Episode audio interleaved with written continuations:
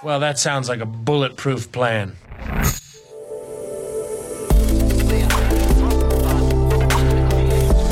Startup Insider Daily. Bulletproof Organization. Perspektiven und Best Practices zum Aufbau gesunder Unternehmen. Guten Tag und herzlich willkommen beim Startup Insider Daily. Am Mikrofon ist Jana Kramer und ich begrüße euch herzlich zur Nachmittagsausgabe mit der Rubrik Bulletproof Organization. Wie funktionieren gesunde Organisationen und Unternehmertum? Diese Frage stelle ich mir in meinem Podcast The Bulletproof Organization. Jeden zweiten Montag werden wir verschiedene Sichtweisen von Investoren, Gründern und Mentoren zum Thema gesunder und erfolgreicher Unternehmensaufbau zusammenbringen.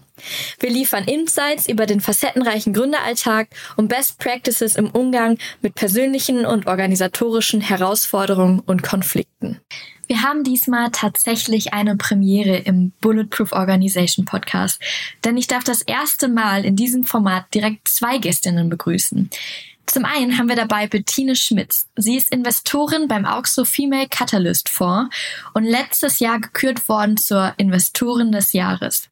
Und zum anderen haben wir Elisa Herzler dabei. Sie ist Gründerin und CEO von Peers, einer KI-basierten Plattform im B2B-Bereich, die eine zugeschnittene Weiterbildung für Mitarbeiter und Mitarbeiterinnen generiert. Und das Spannende bei den beiden ist, dass Auxo 2021 in Peers investiert hat. Und wie eine Beziehung zwischen Gründerin und Investorin aussehen kann, davon geben uns die beiden gleich einen realistischen Eindruck. Ich wünsche viel Spaß beim Hören der Folge. Startup Insider Daily. Bulletproof Organization. Hallo Tine, hallo Elisa. Ich freue mich sehr, dass ihr da seid und direkt der Idee zugesagt habt, zusammen in dieses Format zu kommen, um darüber zu sprechen, wie eigentlich so eine Beziehung zwischen Investorin und Gründerin aussieht. Schön, dass ihr da seid. Hallo. Dankeschön, schön hier zu sein. Genau, ich würde einfach mal bei dir, Tina, anfangen. Äh, du bist Investorin und hast gemeinsam mit Gesa Michalka und Fabiola Hochkirchen Auxo gegründet, ein Fonds, mit dem ihr in ähm, ja, Teams investiert mit mindestens einer Frau und ihr da auch immer das Co-Investment ähm, nehmt. Das heißt, es gibt immer einen anderen Lead-Investor und ihr investiert quasi zusätzlich in die Teams.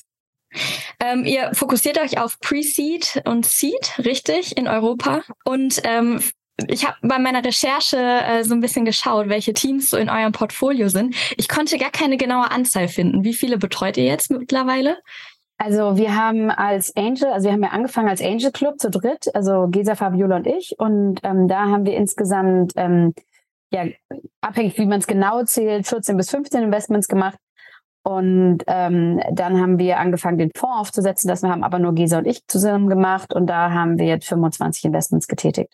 Ah, das heißt, Obwohl, stimmt doch gar nicht. Am Freitag sind es 25. Am Freitag sind es 25. Okay, dann gibt es Freitag nochmal eine Glückwunsch-Mail. Dankeschön. Sehr cool. Sehr cool. Okay. Dann komme ich zu dir, Elisa. Äh, du hast Peers Solution äh, gegründet. Äh, das ist eine Ausgründung von äh, Trumpf und ähm, Peer Solution ist quasi eine KI-basierte Lernplattform im B2B-Bereich. Genau mit denen ihr quasi zugeschnittene äh, Weiterbildungsprogramme äh, anbietet, richtig? Richtig, genau. Äh, wir, wir, wir heißen einfach nur Peers oder tatsächlich Peers Solutions. Also wenn uns hinter jemand googeln möchte, ist es äh, mit, mit, mit Plural und Bindestrich dazwischen, aber Peers reicht völlig aus für heute. Okay, für Peers, äh, das ist doch auch leichter für den Podcast. Das ist sehr, sehr schön. Und ähm, Ihr habt damals äh, drei Millionen äh, Seed Investment aufgenommen. Und erste Frage an dich, wofür habt ihr das Geld benutzt? Wofür nutzt ihr es noch? Was waren so eure Ziele? Ja, gerne, genau. Also wie du, wie du richtig gesagt hast, äh, Lernplattform, das heißt ähm, SaaS-Unternehmen, das heißt das Wichtigste, wofür man Geld ausgeben kann, sind die Leute. Das heißt, wir haben erstmal ähm, großes Team ausgebaut. Wir waren vor der Seed-Runde so circa acht Leute, haben uns dann knapp verdoppelt, sind jetzt ungefähr 15, also weiter gewachsen und haben zunächst ähm, ein sehr seniores Team aufgebaut, gerade im Sales- und Marketing-Bereich, weil ähm, ja das vorher alles bei mir lag, also Sales und Marketing. Ich habe komplett alle unsere Deals gesigned, hatte immer so ein bisschen SDR, also Sales Development Representative Unterstützung. Aber das ist natürlich nicht so skalierbar und habe gemerkt, dass ähm, das Problem im Markt auf jeden Fall da ist und wir Kunden hatten, die super zufrieden, super loyal waren aber wir das, das Potenzial im Markt einfach nicht ausschöpfen konnten, ohne nicht irgendwie die Maschine dahinter zu haben. Das heißt, haben da ähm, Sales und Marketing aufgebaut und dann im Tech-Bereich auch nochmal ein paar ähm, Key-Player eingestellt.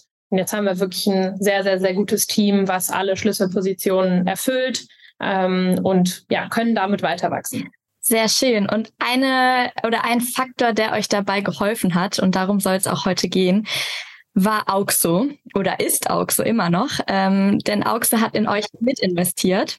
Genau. Äh, wir sprechen heute darüber, wie eigentlich so eine Investorinnen- und Gründerinnen-Beziehung aussieht. Und ich bin äh, sehr, sehr gespannt und würde erstmal mit der Frage beginnen, wie habt ihr euch überhaupt kennengelernt? Uh, ja, von einer Weile, ne? da gab es, also, wie es oft so ist bei, und da ist vielleicht auch schon das erste Learning drin, wie es oft so ist bei diesen Anbahnungen, ähm, es kam über mehrere Ecken. Ähm, wenn man aus der Corporate-Welt kommt, das ist ein Fehler, den die meisten machen, denkt man so, oh nein, Doppelintro, Horror, geht gar nicht. Äh, und sagen so, nee, der hat mir so und so schon so, das, spricht schon so und so an. Nee, nee, von allen Seiten schießen ist am besten. Und ähm, so war das auch äh, mit Pierce. Ähm, es kam über mehrere Ecken und ähm, dann letztendlich war praktisch der letzte Nudge, dass wir gesagt haben, okay, nee, das schauen wir uns jetzt doch jetzt nochmal detaillierter an, ähm, war ähm, äh, der Paul Schwarzenholz, der bei uns im Fonds investiert ist. Genau, der war bei mir als Angel investiert, ähm, auch über Ecken. Ich habe mit einem anderen VC gesprochen für diese Runde und habe die dann nach einer Referenz gefragt aus ihrem Portfolio, weil ich gesagt habe, ich will mit einem eurer Gründer sprechen, wie die mit euch zusammenarbeiten. Und dieser Gründer war Paul. Und da habe ich mit Paul gesprochen über diesen VC und dann hat mich Paul am Ende vom Call gefragt, darf ich eigentlich auch bei dir investieren? und äh, ja, Paul ist einer, ein, ein, ein sehr bekannter, sehr guter, sehr erfolgreicher Gründer in Berlin. Deswegen habe ich gesagt, ja, auf jeden Fall, total gerne. Und darüber kam dann die Intro zu Auxo. Ich kannte Auxo vorher, ich hatte aber total Respekt, auf Auxo zuzugehen, ähm, weil für mich Tine und Gesa immer so die absoluten Stars in der Female-Investorinnen-Szene waren. Ähm, und ich dachte, oh Gott, die wollen bestimmt gar nicht in mich investieren oder äh, da kann ich die jetzt einfach so ansprechen. Also wirklich so ein bisschen, bisschen Star-Bammel äh, ähm, äh, hatte. Und ähm, mit Gesa, also Gesa zum ersten Mal auf einer Veranstaltung kennengelernt habe, mit ihr auch öfter telefoniert hatte und dann quasi, als es von mir auch von verschiedenen Ecken wieder empfohlen wurde, komm, jetzt geh doch mal auf Auxe zu, habe ich gesagt, na gut, dann versuche ich das jetzt einfach und traue mich quasi.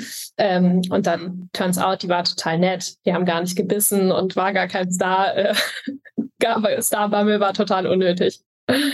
Umso schöner, dass es dann auch so geklappt hat, ne? Also gerade wenn man so, ich sag mal, ja, vielleicht auch äh, Gesa und Tine so ein bisschen als Vorbild nimmt äh, oder beziehungsweise ja. gerne von ihnen lernen möchte, dann ist das ja, das ist dann ja ein richtig guter Fit. Genau. Ähm, das heißt aber auch, ähm, das, was ich immer so normalerweise von Startups höre oder auch von Investoren, dass sie tatsächlich empfehlen, vorher auch schon äh, sich ihr Netzwerk aufzubauen. Aber ihr habt euch dann wirklich erst dann kennengelernt, wo es auch wirklich um eure Runde ging, richtig, Elisa? Naja, also ein bisschen vorher ging es ja schon los, ne? Also ja. Okay, das heißt, ihr habt euch schon äh, wie viel im Voraus sollte man. Es ist so ein typisches Beispiel von diesem, man muss sich da langsam in dieses Netzwerk reinnetzen, mhm. Netzwerken, ja. Und das hat Lisa wirklich gut gemacht. Und das kam halt über so viele Ecken, ne? Ihr hattet schon, du hattest schon Begegnung mit, mit Gesa gehabt. Und es ist ein sehr klassisches Beispiel eigentlich davon, dass wir gar nicht sagen können, das war jetzt das eher die erste Begegnung, sondern das ist mal, man ist immer wieder über den Weg gelaufen und dann kam noch mal eine formelle Intro da. Und, ähm, und, und so hat sich das entwickelt eigentlich, ne? Ja, ja. Ich glaube, persönlich getroffen und so ernsthaft über Peers geredet haben wir dann zum ersten Mal, als, wir, als ich quasi wirklich gefundraised habe, also jetzt du und ich.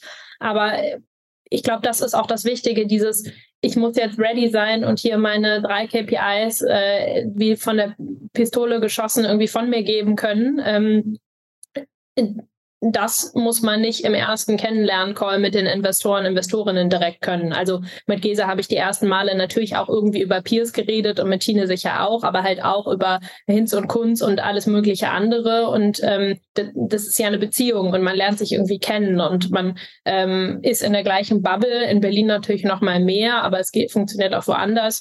Ähm, und wenn es dann wirklich ums harte Eingemachte geht, ums Fundraising, dann redet man auch über KPIs und dann versuchen die Investoren natürlich natürlich ähm, sehr tief zu stochern, aber das muss ja nicht vom ersten Call an passieren. Total. Was sind denn so Themen, mit denen du auf äh, Gesa und Tine zugegangen bist, bevor es überhaupt ums Fundraising ging? Also wenn ich mir vorstelle, dass ich sehr, sehr nervös bin, auch überhaupt an einen Investor dran zu gehen, dann will ich den ja auch nicht irgendwie belästigen in seiner Zeit. Wie kann ich da, ich sag mal, auch Vertrauen aufbauen? Mhm. Also ich glaube, ich habe viel um Hilfe oder um Unterstützung gefragt, ähm, weil die beiden so gut vernetzt sind. Ähm, Gesa hat mir, bevor die beiden überhaupt den Fonds hatten, auch zu ganz, mit ganz vielen Intros geholfen zu mhm. anderen Angels und InvestorInnen. Ähm, das hat total geholfen und ich, was ich auch immer versuche, ist die anderen, zu, also die Investorinnen zu fragen, worauf kommt es euch denn an? Also wenn ihr euch vorstellen könnt zu investieren, was ist für euch wichtig? KPIs oder irgendwelche Meilensteine, worauf achtet ihr? Ähm, und ich schreibe mir das wirklich auf. Also in meinem Investoren-CRM steht es dann alles bei allen drin. Ähm, das ist bei vielen natürlich ähnlich. Gerade in Pre-Seed-Stages geht es irgendwie immer um Team, Markt und äh, so ein bisschen Product. Ähm, aber und erste Traction wahrscheinlich, aber ähm, dann hat doch nochmal jeder Fonds äh, so sein eigenes Lieblingskriterium. Und ich finde, darüber kann man Vertrauen aufbauen, den, die andere Seite besser kennenlernen und sich dann auch so ein bisschen sparren und hat auch später einen guten Anknüpfungspunkt zu sagen, hey, ihr habt gesagt, für euch ist Team total wichtig. Ich habe jetzt hier einen neuen Key Hire, FYI, also die Leute auch so ein bisschen up to date halten. Genau, ich glaube, das ist total kritisch und das ist auch für viel, bei vielen Fonds sind ja die Einfallstore und auch bei uns mittlerweile mehr als, als wir bei Elisa investiert haben. Das ist ja alles schon eine Weile her. Sind halt diese, ja, wer sie dann sind, ne? Die Analysten, manchmal sind es Praktikanten, die diese ersten Calls machen. Und die haben aber normalerweise ein bemerkenswert gutes Gespür dafür, was dem Fonds wichtig ist. Und da in den Dialog zu treten, was ist euch eigentlich genau wichtig, macht total Sinn und sich, und aber aus denen auch wirklich ganz, ganz viel rauszuziehen an Informationen. Und dann versuchen nochmal irgendwie über andere Ecken an die Partner noch ranzukommen. Das ist eigentlich ein ganz gutes System. Okay, dann lass uns doch mal da reinspringen. Was war denn so spannend an Peers? Was waren so die ausschlaggebenden Argumente? Also ja, Elite also, hat ja gerade schon Team, Markt, Produkt genannt, aber. Genau, also für uns eine Sache, und ähm, da kann ich auch eigentlich wieder eine nette Anekdote zu sagen, es ist halt Software as a Service, ja. Und eine der Sachen, die für uns im Software as a Service Bereich immer total kritisch ist, ist, dass ähm, der Gründer, die Gründerin Founder-led Sales machen kann. Also in den ersten, in der ersten Phase der Firma muss immer die Gründerin selber Sales machen. Elisa weiß das nur zugute. Ja. und, ähm, und ehrlich gesagt ist einer der Menschen, die das richtig gut beurteilen können in diesem Land, ist der Paul, der sie empfohlen hat. ja, also wenn Paul sagt, nee, die ist richtig gut, die kann auch den Sales-Bereich machen, dann hören wir zu. Ja. Ähm, das war der eine Punkt. Also es war eine wirklich hervorragende Referenz auf praktisch dem wichtigsten Kriterium im Bereich sozusagen. Und das andere war, dass der Markt einfach wahnsinnig spannend ist. Ne? Also das, was Pierce macht, das kannst du ja vielleicht nochmal gleich nochmal weiter äh, erläutern, Elisa. Wenn das gut funktioniert, ist es einfach das Einfallstor für, für alle ähm, äh, Berufsbildung. Ich weiß jetzt nicht, was genau das richtige Wort ist, Elisa, musst du mich gleich vielleicht nochmal äh, korrigieren. Training, Weiterbildung. Ja, aber also wir nennen, wir nennen das dann ja immer gerne dieses Wort Gatekeeper. Ne? Dass so praktisch ähm, ähm, ja, das Leistungen in dem Bereich dann eigentlich über dieses Tor laufen müssen. Und ähm, das ist immer super, super spannend in allen Bereichen. Und vor allem, wenn das dann noch KI, ähm, KI-enabled ist und ähm, schnell skalierbar und gut skalierbar, dann ist das natürlich super spannend. sehr Genau, also ich glaube, äh, vielleicht um, um, um dieses Gatekeeper-Thema noch so mal ein bisschen aufzugreifen, ähm, was das Besondere an Peers ist, ist, der, der Weiterbildungsmarkt ist tierisch voll. Da passiert super viel und durch Corona hat das auch echt nochmal einen Aufschwung gegeben. Und dann sagen Investoren natürlich so, ja gut, warum soll ich denn jetzt in noch einen AdTech-Startup investieren? Das Charmante bei uns ist, wir sind nicht per se Wettbewerb zu allen anderen, sondern wir sind Partner. Also wir sind eigentlich der Layer, der sich drüber legt, die Plattform. Wir sind SaaS, aber wir vermitteln Weiterbildungsangebote. Das heißt, wir kooperieren mit den ganzen anderen Weiterbildungspartnern. Also irgendwie Riesenkooperation mit der Haufe Academy, äh, Pinktum, jetzt Zeitakademie, kürzlich gesigned, super cool. Die haben ganz tolle Angebote ähm, und können auch mit den ganzen Startups, also irgendwie CoachUp, Sharpest, Masterplan und so weiter zusammenarbeiten. Wenn ihr das jetzt hört, kommt doch mal auf uns zu. Wir wollen da sehr gerne eine Kooperation starten. Ähm, das heißt, was Peers auszeichnet, ist, wir machen ein Skill Assessment. Wir gucken uns an, wo stehen die Leute bei ihren Skills, wo sollten sie stehen, auf Basis von unserer riesigen Rollendatenbank. Da sind irgendwie 13.000 Skills hinterlegt. Und ähm, dann auf diese Lücke matchen wir diese Weiterbildungsangebote. Und das passiert eben KI-basiert. Das heißt, du kriegst irgendwie alle Formate von Trainings, Coachings, Podcasts, Artikel und so weiter individualisiert für dich, für deine Skills, für dein Unternehmen passend direkt auf der Plattform serviert. Also hast dann auch über die Peers-Plattform Access, also Zugang zu allen diesen Lerninhalten. Und der ganze Erfolg und das Tracking und äh, das Reporting passiert halt auch über die Plattform. Das heißt, ich glaube, aus VC-Sicht ist das so, ah cool, da ist endlich mal jemand, der diesen völlig chaotischen Markt aufräumt. Und das ist für die Kunden natürlich auch genau der gleiche Mehrwert. Vielleicht da auch nochmal nachgefragt, in welchem Markt befindet ihr euch? Du hast gerade schon AdTech gesagt, aber mhm. gleichzeitig sehe ich da ja auch eine sehr große und starke HR-Komponente. Kann man das so äh, einteilen oder gehört das auch irgendwo zusammen? Ja, da wird es, glaube ich, sehr theoretisch. Also dieser HR-Markt, ähm, der ist natürlich irgendwie riesig und der gliedert sich dann ein in Recruiting, Talent Management, Learning and Development oder halt AdTech genannt. Da passen wir dann am ehesten in diesen AdTech-Filter äh, rein hat aber natürlich Schnittstellen zu zum Beispiel Talentmanagement. Also wenn ich rausfinde, welche Skills meine Leute brauchen und haben, kann ich das ja auch verwenden für internes Recruiting oder auch externes Mitarbeitermotivation, Retention. Das sind KPIs, auf die Weiterbildung immer einzahlt.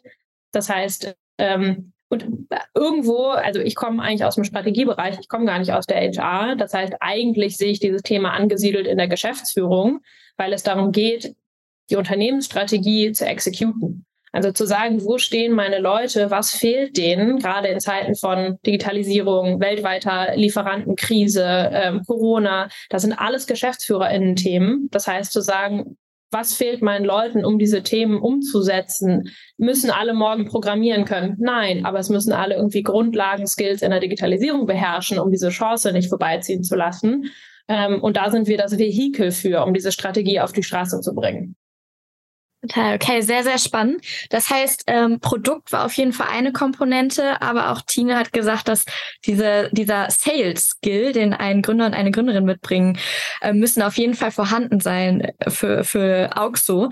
Ähm, jetzt stelle ich mir vor, ähm, oder das war alles gegeben. Ich frage mich natürlich als äh, Gründerin auch immer, ab wann bin ich denn überhaupt ready für eine, für eine Pre-Seed oder Seed? Das heißt, was Elisa, habt ihr schon mitgebracht? Wie viele Kunden? Gibt es da so eine Kundenanzahl? Vielleicht auch aus äh, Tines Sicht als Investorin. Wann bin ich bereit? Ich kann gerne mal anfangen. Ähm, also aus meiner Sicht bei der Pre-Seed hatten wir, glaube ich, so zwei Kunden und dann bei der Seed vielleicht so zehn oder so. Ähm, ich glaube, das ist aber nicht allgemeingültig, weil Kunde ist ja nicht gleich Kunde. Also in einem B2B-Bereich ist das wahrscheinlich, äh, B2C-Bereich ist das wahrscheinlich viel zu wenig. In einem B2C-Bereich kommt es auch ein bisschen auf die Qualität der Kunden, wie viele User stehen da dahinter, wie lange nutzen die dein Produkt, äh, auf diese ganzen weichen Faktoren an ich glaube, was bei uns ähm, hilfreich war, war, wir hatten Kunden, die das super geil fanden, also wirklich so äh, Early Adapter in diesem Diffusionsmodell waren und uns auch total viel geholfen haben. Man sagt ja immer so, den ersten MVP, den man launcht, der sollte einem peinlich sein, sonst hat man zu spät gelauncht. Meiner war mir auf jeden Fall hochgradig peinlich, weil ich sehe ja immer, wo ich hin will und wo wir erst nur stehen oder halt vor dreieinhalb Jahren gestanden haben ähm, aber damit trotzdem an den Markt zu gehen und ähm, trotzdem möglichst schnell, möglichst viel Traction, möglichst viel Feedback einzusammeln, um dann damit weiterzukommen. Und ich glaube, das haben wir am Anfang sehr gut gemacht und ähm, sind dann relativ früh schon auf InvestorInnen zugegangen. Ähm, und ja, bei der Seed-Runde hatten wir dann so an die zehn oder so, aber hatten halt eine Historie und konnten sagen, ey, das fanden die cool, das fanden die nicht cool und konnten relativ plausibel sagen, das sind jetzt die nächsten Meilensteine im Produkt. Und das ist, glaube ich, auch nochmal ein ganz wichtiger Punkt da, ne? Die eigentlich ist, wann bin ich ready für die Seed, ist irgendwie die falsche Frage. In dieser ganz, also ready für die Pre-Seed, also weil das ist ja normalerweise der Punkt, wo du dich dafür entscheidest, ich gehe jetzt auf den Venture Capital Track, ja. Und da musst du dich viel mehr fragen, brauche ich das dringend, ja? Weil das sollte man nur machen, wenn man es dringend braucht, beziehungsweise wenn das Modell es anbietet, ja. Und Elisa ist ein total gutes Beispiel dafür. Elisa hat vielleicht ein solides Geschäft, ja. Aber wir machen das Investment, weil wir das Potenzial sehen, dass sie das Airbnb und Booking.com von Professional Education werden kann. Ja? Ähm, wegen dieser Gatekeeper-Funktion. Das ist was, das macht sie jetzt noch nicht, das hat sie jetzt noch nicht. Aber das ist das Potenzial und das müssen wir sehen. Und ich glaube, das ist genauso wichtig. Die Frage ist, bin ich ready für die Pre-Seed? Also ist, bin ich überhaupt, passe ich überhaupt in eine Pre-Seed? Ist für mich Venture Capital die richtige Finanzierungsart und Weise? Oder sollte ich lieber mich mit Angel durchhangeln und, ne, und dazu brauchst du Verständnis dafür, wie viel Geld brauchst du überhaupt, wie schnell brauchst du das, kannst du dir das aus dem Cashflow holen oder nicht? Und gleichzeitig ist da wahrscheinlich auch die Investorinnenperspektive wichtig, weil ihr habt ja auch ein bestimmtes Ziel, was ihr erreichen wollt. Und da muss natürlich so ein Startup auch reinpassen mit äh, seiner oder ihrer Idee. Vielleicht kannst du da ganz kurz drauf eingehen. Was ist eigentlich das Ziel von dem Investor? Weil es ist ganz klar, was ein Startup davon hat. Kommt drauf an. Naja, nee, ist nicht ganz nee? klar, was ein Startup okay. davon hat. Weil mhm. das Startup muss ja auch was abgeben, ne? Also es genau. ist ja eigentlich, also ich würde sagen, es ist schlimmer für das Startup Geld aufzunehmen, als für den Investor das Geld loszuwerden. Und ähm, deswegen ähm, äh, muss sich der, äh, der, der Gründer sehr genau fragen, was er davon hat und was er von dem spezifischen Investor hat. Es gibt auch manchmal Situationen, da geben dir manche unterschiedliche Bewertungen und du nimmst aber doch den, der die schlechtere Bewertung hat, weil er dir mehr liefern kann. Ne? Also mhm. man muss sich als Gründer auch ganz, ganz, ganz bewusst sein, was will man eigentlich von dem Investor. So, und dann Investoren gibt's halt unendlich viele. Da muss man sich einen guten Überblick über verschaffen und vor allem sich klar werden, was will man für einen Investor. Also wir sind halt straight up Venture Capital wir wollen das Potenzial sehen, dass da eine richtig große Firma draus werden kann. Ja, und, und deswegen meinte ich gerade so das Booking.com oder Airbnb von Professional ähm, Education, weil das ist, äh, das ist das Ziel, wo wir eigentlich hinwollen. Ne? Es muss das Potenzial haben, viele, viele hundert Millionen Umsatz zu machen irgendwann und nicht in so weit weg. Ja? Und so funktionieren eigentlich alle Venture Capital Investoren. Ähm, Corporates funktionieren anders, Angels äh, funktionieren anders, es gibt manche Fonds, die funktionieren anders, aber die normalen Venture Capital Fonds funktionieren alle wie wir. Ja. Und ich würde das auch wirklich unterstreichen, sich als Gründer, Gründerin am Anfang zu fragen, will ich überhaupt in den Venture Capital Track? Also ich habe, ich war First-Time-Founderin, das heißt, ich habe mich das nicht so gefragt. Ähm, also irgendwo, aber halt nicht mit dem Wissen, was ich jetzt habe. Ähm, ich habe jetzt in, mittlerweile super viele GründerInnen kennengelernt, die sich komplett gut gestrappt haben am Anfang und dann die erste Runde, die die überhaupt geraced haben, war eine Series A. Und das ist so eine geile Lage, weil du eigentlich wahrscheinlich Break-Even bist und irgendwie ein profitables Geschäft hast und dann wachsen willst und halt alles, du hast Product Market Fit, du hast diese ganzen Anfangsschwierigkeiten, das hast du, diese ganze Insecurity hast du quasi gelöst und dann sagst du, jetzt will ich skalieren. Das heißt, du kriegst natürlich eine komplett andere Bewertung mhm. ähm, und kannst dann wirklich, weißt genau, wen du einstellen musst, weißt genau, wo das Geld investiert wirst, hast irgendwie die Traction, die Conversion-Zahlen, die ganze Historie dazu. Also hast auch viel mehr Sicherheit für den Investor, kriegst auch eine andere Bewertung, musst viel weniger Anteile abgeben und hast dann bei einem potenziellen Exit natürlich auch das größere Upside, weil du ja noch mehr Anteile hast als Gründerin. Das heißt, wenn man das irgendwie hinbekommen kann, wenn ich ein zweites Mal gründe, würde ich auf jeden Fall länger bootstrapped laufen, solange wie es halt irgendwie geht. Ähm, versuche wirklich mit minimal Geld auszukommen und dann erst zu fundraisen. Weil ich finde es ein bisschen missverständlich, wie das auch, glaube ich, in den letzten Jahren so in den Medien dargestellt wurde. Ähm, VC ist geil und je größer du deine Runde raise, desto Entschuldigung, dickere Eier hast du. Das hilft niemandem, das hilft auch nicht deinem Startup und das hilft dir auch hinterher nicht beim Exit. Und das finde ich die völlig falsche Herangehensweise. Ja, das ist ja tatsächlich so ein bisschen das Thema ähm, Profitabilität, ähm, was ja eigentlich, würde ich jetzt mal behaupten, das äh, Ziel eines Startups sein müsste und durch Investorengeld da manchmal tatsächlich äh, ein bisschen in die Ecke rückt, obwohl das ja wiederum das Ziel des Investors ist, dann ein, ähm, schnelle, eine schnelle Profitabilität äh, zu schaffen. Ähm, oder würdet ihr das korrigieren, diese Aussage? Ja und nein, würde ich sagen. Also so aus meiner Sicht, ich steuere, also es widerspricht sich so ein bisschen, steuere ich nach Wachstum oder steuere ich nach Profitabilität, aber es ist halt nie, es muss immer eine Balance sein. Ich glaube, es ist eine krasse Timing-Frage und auch ein Stück weit strategisch, wo stehe ich und was ist gerade sinnvoll und schlau. Mhm. Ich glaube, was nicht schlau ist, um es umzudrehen, ist nur 100 Prozent auf Wachstum und irgendwie einfach Geld vom Fenster rausschmeißen, ohne dass es sinnvoll ist und dabei die Profitabilität zu vergessen. Also wenn ich jetzt einfach oder wenn ich am Anfang mit Pre-Seed, wenn ich es schaffe, eine Million Pre-Seed zu raisen und dann zehn Sales-Leute einstelle, aber noch überhaupt kein Product-Market-Fit habe, das heißt, die können gar nicht verkaufen, sondern und das ganze Wissen, was die akquirieren, geht dann verloren, weil das in Köpfen von zehn Leuten, dann macht das keinen Sinn. Also ich glaube, du musst als Gründer, Gründerin am Anfang das selber machen, nicht nur weil es kostensparsamer ist, sondern weil du auch dieses ganze implizite Wissen, was du über deine Branche einsammelst, das muss in dir sein weil du dann die Person bist, die das später, wenn du quasi den goldenen Gral gefunden hast und weißt, wie es funktioniert, dann Leute einstellst und denen das beibringst. Wenn du das am Anfang nicht selber, dieses Wissen einsammelst, glaube ich, wird super schwer, Product Market Fit zu erreichen. Mhm. Da kann ich vielleicht nochmal einhaken. Ne? Also es ist ja auch immer total abhängig vom Modell. Ne? Es gibt Modelle, da musst du erstmal nur auf Wachstum setzen, weil du ganz schnell einen Markt nehmen musst. Ja? Und da kann das auch sinnvoll sein, aber immer in einem bestimmten Rahmen. Ne? Also total bekloppte Sachen machen ist nie sinnvoll. Ja?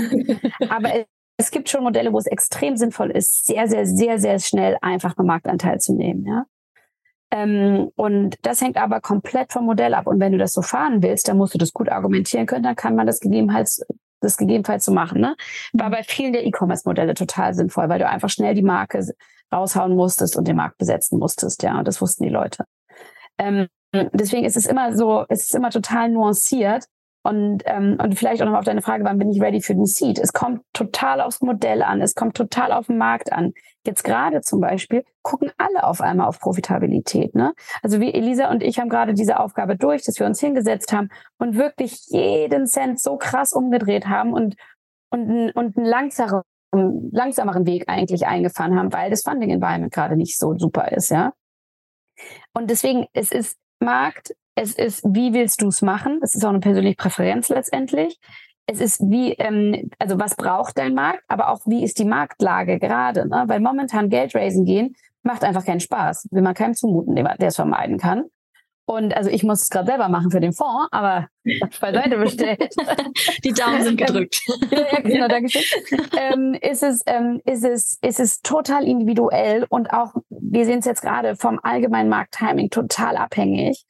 Ähm, deswegen, man muss da den Weg finden für sich selber, mit wahnsinnig vielen Leuten sprechen, wie sie es machen würden, ganz genau verstehen, welche Stellschrauben man hat, was es bedeutet, wenn man jetzt nochmal zwei mehr Sales-Leute einstellt, was bedeutet das finanziell, was bedeutet das für die Runway, also wie viel Geld ich noch auf dem Konto habe in x Monaten. Und da muss man wirklich das komplett verstehen, ähm, wie ich eigentlich meinen Weg gehen möchte. Wie sieht denn dann der Weg aus? Ihr habt euch ja dann gefunden und ihr habt gesagt, äh, ihr entscheidet euch, ich sag mal, für eine Beziehung, äh, für eine Investorinnen-Startup-Beziehung äh, oder Gründerin-Beziehung. Ähm, vielleicht mal so vom, vom, vom ersten Call oder vielleicht auch vom zweiten Call, da wo es quasi darum geht, äh, die Fragen des Investors zu beantworten. Was sind so typische Fragen? Da würde ich mal einhaken. Wir hatten eine besondere Situation in diesem Fall, der aber ziemlich häufig vorkommt bei Co-Investoren wie bei mir. Es gab eigentlich einen Lead-Investor, ja. Es mhm. gab einen Hauptinvestor schon. Und, ähm, und bei uns ging es sehr schnell und das war auch eine, sicherlich einer der Gründe, warum der Deal letztendlich so reibungslos zustande gekommen ist, dass es diesen Lead-Investor schon gab und der extrem kooperativ war, ja. Weil du heiratest, ja, wenn du investierst, investieren ist ja wie heiraten, ja. Du machst irgendwie vertraglich gebunden, wahnsinnig viel Geld ist involviert, es ist total Mist, das auseinanderzuzerren wieder, ja. Und man hat eine echt eine Höllenzeit vor sich. Und, ähm, und deswegen ist es wie eine Ehe eingehen. Und wir hatten in dem Fall das Glück, dass Piers schon einen wirklich tollen, ähm, weiß ich nicht, dritte Person in diese Ehe eingebracht hatte. also eine offene Ehe. Aber ähm, nein, nein, nein. Es, ähm, und, und bei uns ging es super schnell von Call gehabt, okay, verstanden. Ähm, ich habe, glaube ich, ziemlich schnell mitgeschnitten, okay, das kann was total Großes sein. Ich fand das Team gut aufgestellt dafür. Und dann kam, hey, und wir haben übrigens auch schon diesen Investor. Und war so ein bisschen, ey, könntet ihr mir bitte eine Intro machen? Und dann hat Elisa ein bisschen nachgedacht. und dann kam aber die Intro. Und ähm, dann war das mit denen auch super, hat alle meine Fragezeichen sofort wegräumen können. Ähm, und dann war das einfach ein sehr, sehr, sehr schnell ein total rundes Bild. Okay, sehr cool. Elisa, wie war das aus deiner Sicht? Ja, absolut. Äh, war genauso. Ich glaube, spannend vielleicht für alle anderen GründerInnen, die jetzt zuhören, ist, äh, wie war das denn äh, am Anfang, also bevor ich den Lead-Investor hatte? Und da hatte ich zuerst den anderen Co-Investor. Also das waren die, die ich als allererstes hatte. Die haben aber auch gesagt, wir machen quasi nur Co-Investment, wir können nicht Lead-Investment machen. Und die haben mir dann den Lead-Investor vorgeschlagen. Also ich hatte eben, war mit verschiedenen Lead-Investoren, das war so gegen Ende der Finanzierungsrunde, hatte verschiedene irgendwie Optionen auf dem Tisch und die haben dann gesagt, hey, red doch mal mit denen. Die sind irgendwie richtig cool. Die haben super krass viel Erfahrung im Softwareverkauf. Die sind alle echt top und dann auch noch menschlich total, total toll. Ähm, und dann habe ich mit denen gesprochen und hatte auch genauso die Erfahrung. Also die waren auch einfach super pragmatisch und, und ähm, ja, haben irgendwie zu mir gepasst. Und dann habe ich parallel mit Auxo gesprochen und dann wurde es mit dem Lead Investor irgendwie am konkretesten und dann habe ich die connected. Also ist es wirklich so ein bisschen vom, vom Hölzchen aufs Stöckchen äh, im, im, im, im Netzwerk, aber es entstehen auch neue Netzwerke. Also ähm, ich glaube, Auxo, Tine, ihr kanntet den Lead Investor nicht vorher oder nicht so detailliert, ne? Ja, aber es ist eine sehr große Liebe geworden, ja. Aber das ist ja vielleicht auch ganz schön, finde ich, für andere. Man muss nicht das Gefühl haben, irgendwie, das ist der, das ist der White Man Club und wenn ich denen da nicht drin bin und ich an der WHU studiert habe oder bei Rocket war, dann komme ich da nicht rein. Nein, es entstehen auch neue Verbindungen und man kann auch selber Teil sein, diese neuen Verbindungen zu schaffen.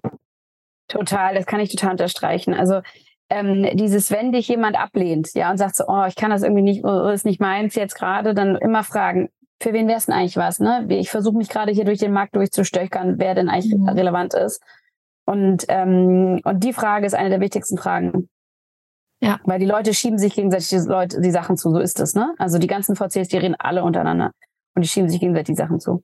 Ich würde sagen, es wird manchmal auch so ein bisschen unterschätzt, glaube ich, von äh, Gründerinnen, äh, dass die sich. Ja, total.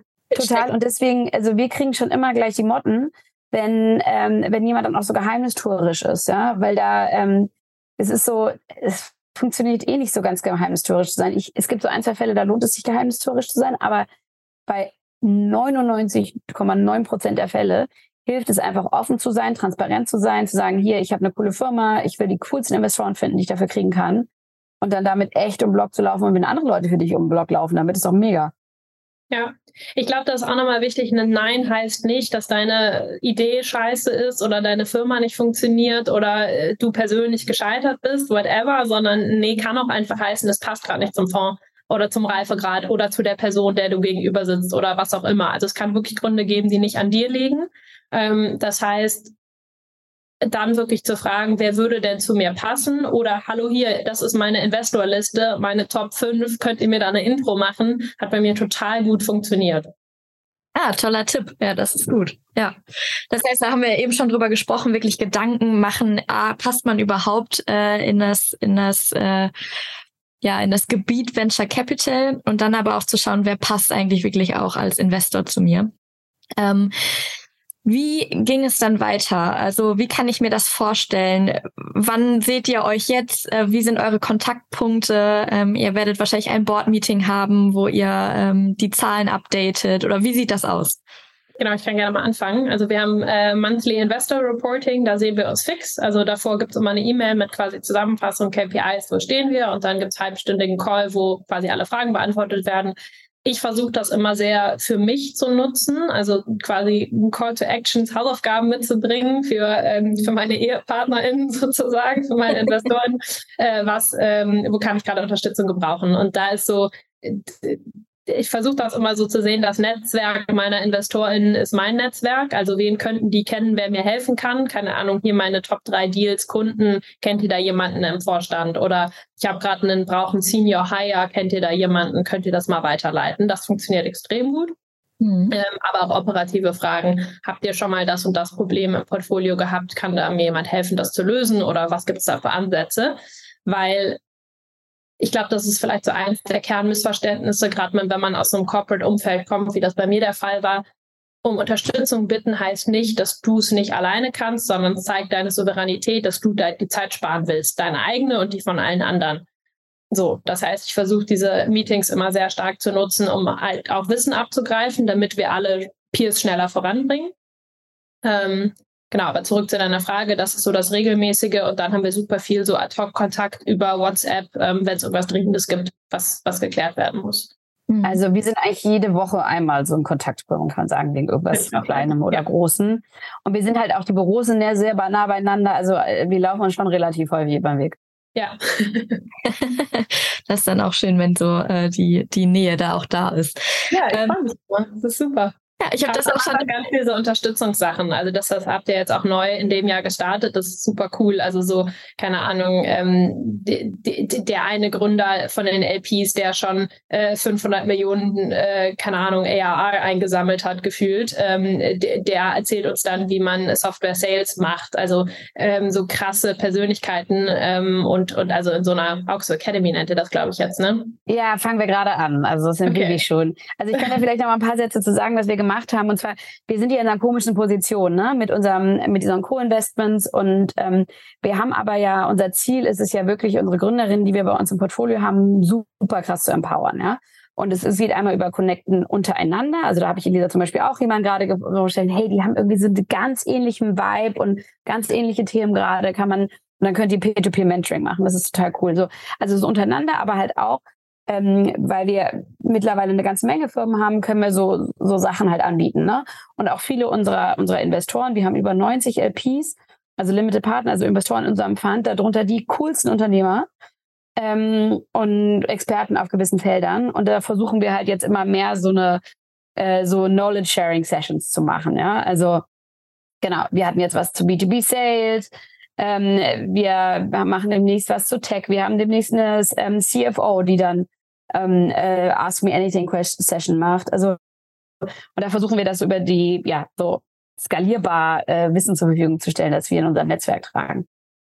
Ja, spannend. Das ist auch nochmal, äh, glaube ich, ein schöner Punkt. Wir hatten eben darüber gesprochen, was kann ein Investor auch mitbringen, abgesehen von, ich sag mal, Geld. Ähm, und äh, darauf auch mal zu schauen, äh, was sich da eigentlich noch hinter verbirgt. Ähm, sehr, sehr cool. Ähm, Jetzt haben wir gerade schon darüber gesprochen. Ich merke das auch bei euch, auch vorher im E-Mail-Kontakt schon. Ihr, ihr, spielt euch da einfach ganz kurz die Bälle zu. Hey Tine, was meinst du? War so eine Mail, ne? Wie passt es dir? War irgendwie ein sehr, ich sag mal, es klang so, als würdet ihr euch einfach sehr, sehr gut verstehen. Was ist denn in so Phasen, wo es vielleicht auch mal schwierigere Nachrichten gibt? Ich sag mal beispielsweise Richtung mentale Gesundheit oder aber auch Zahlen passen irgendwie diesen Monat nicht ganz so, wie man es sich gewünscht hat. Wie geht, wie geht man damit um? Also vorweg, mentale Gesundheit ist immer ein Thema. Mhm. Also das muss man gar nicht denken, dass es ein weirdes Thema ist. Das ist immer ein Thema. Ähm, und ähm, Zahlen sind fast nie so, wie man erwartet, ja. Und ich glaube, da kommt man schon auf den Punkt, ja. Das einzige Art und Weise, das Ganze zu managen, ist mit totaler Ehrlichkeit. Mhm. totale Ehrlichkeit. Ja. Und, ähm, und das wichtigste Gut, das du zwischen dir und deinem Investor hast, genauso wie mit deinem Ehepartner, ist Vertrauen.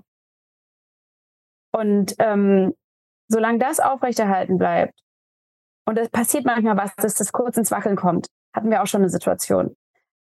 Gar nicht mit Vorsatz, ja, passiert einfach mal, ne? Ähm, dann das zu reparieren, ist das Wichtigste, was man machen muss. Gar in dieser frühen Phase. Später, wenn es irgendwie Series B, C, dann sind es irgendwelche Finanzleute. Ja? Mhm. Aber in dieser frühen Phase, wo es ganz klar die ganze Zeit ruckeln wird, muss man wirklich so einen großen Fokus darauf setzen, dass man das Vertrauen behält. Und da dann sehr transparent sein. Ja, absolut. Also würde ich, würde ich auch sagen, äh, nichts davon ist ja in irgendeiner Form persönlich. Also ich glaube, der Investor, die Investoren müssen dir vertrauen, dass du jederzeit dein Bestes versuchst und alles machst mit deinem ganzen, mit Leib und Seele und Tag und Nachts und egal wie, um das irgendwie hinzubekommen. Und ich glaube, das Vertrauen ist da. Ähm, es sei denn, du bist halt irgendwie, keine Ahnung, drei Monate im Jahr auf deiner Segelyacht unterwegs oder so. Also ich glaube, das ist, das Vertrauen sollte man halt nicht verlieren. Ähm, und ähm, wenn das da ist, dann, dann geht es ja nur darum, warum funktionieren Dinge, warum funktionieren nicht Dinge und dann geht es ums Topic. Ähm, und dann kann man versuchen zu supporten oder kann man sagen, hey, ich habe das und das schon ausprobiert, hast du noch eine weitere Idee, was ich noch ausprobieren könnte? Aber dann ist nichts davon persönlich. Ähm, und genau, also da versuche ich, wie gesagt, dann auch die Runde als, als Support eher zu nutzen. Mhm. Okay. Ja, gerade so das Thema ähm, mentale Gesundheit bei Gründern. Ich habe da tatsächlich äh, mit der Kimberly Breuer schon mal drüber gesprochen, dass man sich äh, 90 Prozent seines Stress irgendwie selber macht, auch äh, gedanklich. Ähm, ist natürlich irgendwie ein großes Thema in der Gründerszene. Deswegen da vielleicht auch nochmal explizit gefragt, weil da geht es ja auch natürlich irgendwo um den Erfolg des Startups. Vielleicht aus eurer Sicht, wie kann ich damit umgehen? Ganz kurz. Auch ne, da den Investor mit einzubinden, ist natürlich auch noch mal eine Nummer schwieriger, weil das könnte natürlich auch bedeuten, hey, ich als Investor verliere eventuell auch den Fokus auf das Startup, weil ich dachte eigentlich wäre das so meine Rocket, die mir meine 10x äh, gibt. Äh, und jetzt merke ich gerade, okay, da schwindet quasi die mentale Gesundheit. Ähm, und ich lege meinen Fokus jetzt auf ein anderes Startup. Was ja, dann muss ich mal eben kurz einen Zahn ziehen. Ja, gerne, gerne. genau deswegen stelle ich die Frage, zieh ihn wieder. die Leute, die richtig gut gründen, ja, es sind selten die Leute, die ähm, äh, immer ganz, ganz, ganz behütet alle ihre Needs addressed hatten, sonst irgendwo muss ja das Feuer unter dem Arsch herkommen, ja. Mhm. So, das heißt, es ist, wird immer, immer ein Grenzgang sein. Immer, ja. Und, ähm, und das wissen die Investoren auch. Und das muss man auch aktiv gegebenenfalls ansprechen. Also wir versuchen jetzt eigentlich schon, wir wollen eigentlich mal durchsetzen in nächster Zeit, dass wir irgendwann in SHAs drinstehen haben, es wird ein Coach genommen. Mhm. Ah, spannend, okay. Weil es ist so ein Druck, die, ja, Gründen ist so ein Druck und die Leute, die gründen, sind alle ein bisschen verrückt und es ist auch gut so, ja. Und da muss man dran arbeiten. Und da darf man sich nicht für schämen, ja. Und das Schlimmste ist, wenn man sich halt nicht drum kümmert und dann auf einmal knallt. Ja. Und, ähm, und deswegen ist also äh, dieses, ich investiere in Rocket Ship, bei dem wirklich immer alles komplett nachhaltig gesund gewired ist, das gibt es nicht. Ja, und deswegen ist es total okay anzusprechen, ähm, wenn man, dass man irgendwie nochmal ein extra Coaching bräuchte, dass, ähm, ähm, dass eine Zeit mal gerade anstrengend ist, ja, ähm, was die Herausforderungen sind, die man gerade hat, ja, natürlich, du musst jetzt dem Investor nicht dein tiefstes Inneres nach außen kehren, ja, aber ähm, grundsätzlich wissen die meisten Investoren, dass, ähm, dass Gründer auch ihre Themen haben. Und deswegen sind sie gegebenenfalls Gründer und deswegen sind sie gegebenenfalls auch stark. Ja? Und du musst halt auf die Leute achten, mit denen du kommunizierst. Bei uns, wir sind immer glücklich, wenn die Leute ehrlich sind. Wir arbeiten aktiv mit Gründern, um sie ins Coaching reinzudrücken, wenn sie es irgendwie von allein nicht machen wollen. Ja? Also es ist so, ähm, ähm, man darf sich da überhaupt nicht schämen. Es ist völlig okay. Und man kann sich da auch, ehrlich gesagt, trennt sich da auch die Spreu vom Weizen bei den Investoren. Weil die guten Investoren wissen, dass es ein Grenzgang ist und für immer sein wird zu gründen. Ja, kann ich alles unterschreiben. Also ich habe immer ähm, eine Coaching gehabt und äh, mache da persönlich total viel, weil mir das einfach wichtig ist. Ich glaube, Gründer, Gründerinnen sind Leute, die sich ja bewusst in Grenzsituationen hereinwerfen, so und immer die Herausforderung, die eigentlich so ein bisschen zu groß ist. Also ich sage immer so zwischen Learning Zone und Panic Zone sich bewegen, ähm, aber nie in der Comfort Zone sind. Ähm, und das heißt ja, dass man persönlich die ganze Zeit wächst. Und wenn du dich nicht als CEO konstant selber in Frage stellst, was du noch verbessern kannst, dann wirst du dich halt auch nicht so krass verbessern. Das heißt, natürlich ist auch ein Struggle mit sich selber und du führst ja auch die, deine, deine Leute. Und ich glaube, Führung fängt immer mit Selbstführung an. Das heißt, ich muss mit mir selber irgendwie klarkommen, sonst kann ich auch andere nicht führen. Und ich glaube, das hat super viel auch mit Persönlichkeitsbildung zu tun und das ist dann Resilienz und, und, und mit Stress umgehen und so weiter. Ähm, also ich finde, für mich ist das ein sehr persönliches Thema, aber ich versuche mit den Investoren da äh, quasi drüber zu sprechen, wenn es notwendig ist. Also ich sage, ich brauche jetzt diese Woche Urlaub, so, das muss jetzt sein, wenn das dann halt mal die Woche ist.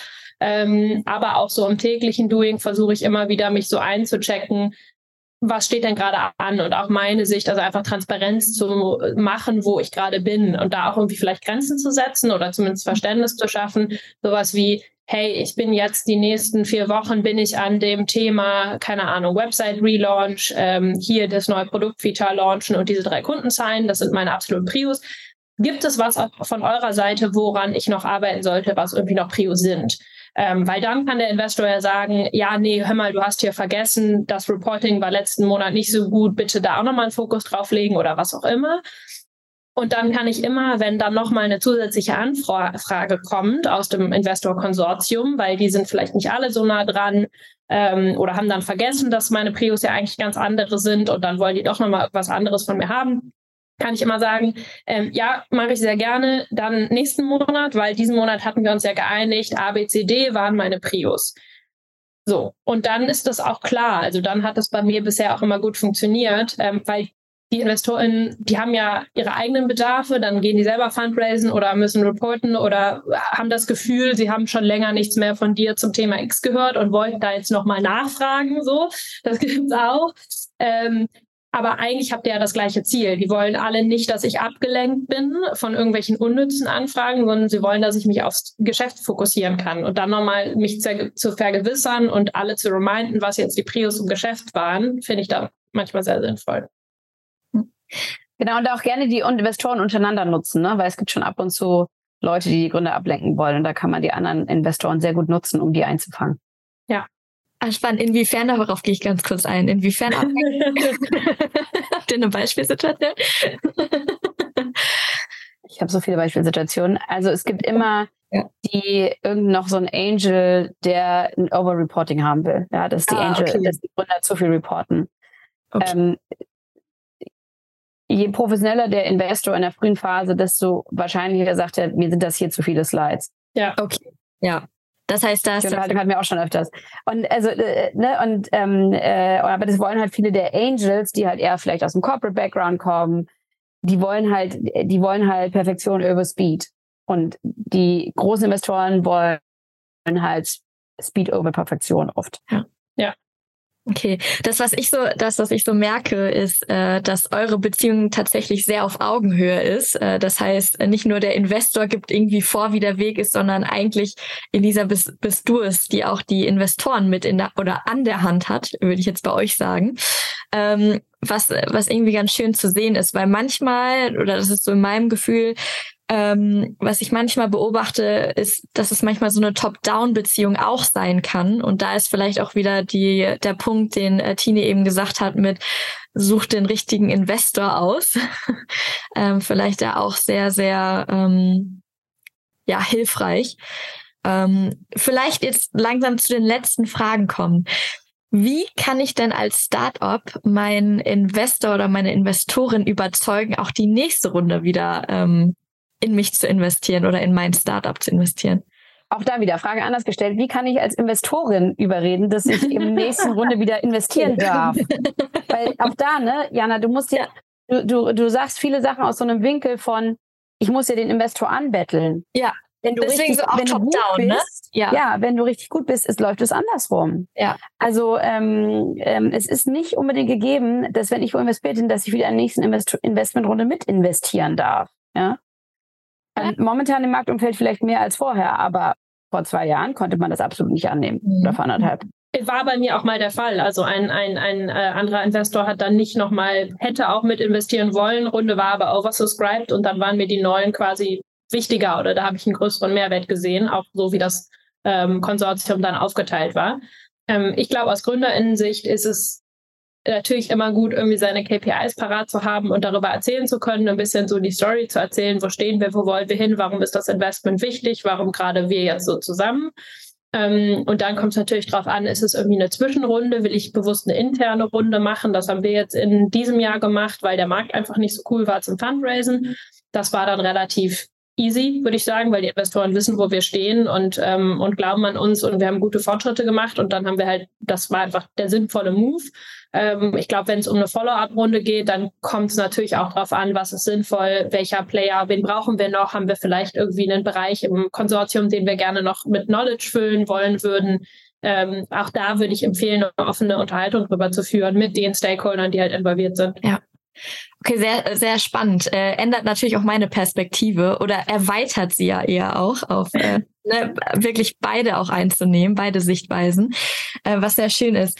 Äh, allerletzte Frage, äh, die geht tatsächlich an äh, Elisa. Äh, wie geht's bei euch weiter? Plant ihr die nächste Runde? Äh, ja, gerne. Also wie gesagt, wir haben dieses Jahr ähm, gerade so eine Zwischenrunde geraced. Damit sind wir erstmal sehr gut versorgt. Ähm, und ich muss aktuell nicht fundraisen. Das ist total geil, sondern kann mich super auf Operatives fokussieren. Ähm, wir bauen gerade das Produkt richtig aus, ähm, haben super coole Sachen in petto. Also wer auf unserer Website ist, so in so einem Monat ungefähr wird es einen, wird's einen fetten Relaunch geben. Ähm, und damit wollen wir Sales äh, weiter antreiben und da auch nochmal auf wirklich das, was ich eben so ein bisschen angedeutet habe, auf, auf Top-Geschäftsführerebene zugehen. Ähm, da haben wir gerade sehr coole Leads auch in der Pipeline. Und ähm, ja, wenn die Zahlen sich dann so entwickeln, werden wir wahrscheinlich so Anfang nächsten Jahres dann die Series A anpeilen. Ja, sehr cool. Viel Erfolg wünsche ich dabei. Dank. Und damit bedanke ich mich ganz herzlich äh, für eure Antworten und auch eure Zeit und äh, würde sagen, dass wir am Ende angekommen sind. Vielen Dank. Danke dir, Jana. Danke, dass wir dabei sein durften. Startup Insider Daily. Bulletproof Organization. Die Rubrik über den Aufbau von gesunden Unternehmen, gehostet von Jana Marie Kramer. Das war die Folge mit Bettine Schmitz und Elisa Herzler. Eine sehr reichhaltige Folge, wie ich finde, in der es eine Vielzahl von Tipps von den beiden gab. Hier greife ich einfach mal zwei Punkte raus, die ich besonders spannend fand und mir aufgefallen sind. Das ist zum einen, dass es sich bei der Beziehung zwischen Investorin und Gründerin nicht um eine Top-Down-Beziehung handelt, sondern um eine Beziehung auf Augenhöhe, die auf totaler Ehrlichkeit und im wichtigsten Gut Vertrauen basiert. Und mein zweites Takeaway, was ich hieraus ziehe, ist, anstatt zu fragen, wann bin ich ready für eine Venture Capital Finanzierung, brauche ich das überhaupt? Brauche ich einen Investor? Und wenn ja, was muss dieser Investor mitbringen, um mein Startup bestmöglich zu unterstützen? Ich bin gespannt auf eure Takeaways und freue mich darauf, wenn ihr sie mit mir per LinkedIn teilt. Ihr findet mich unter meinem Profil Jana Kramer. Lasst mir da gerne auch Feedback und Wünsche zukommen.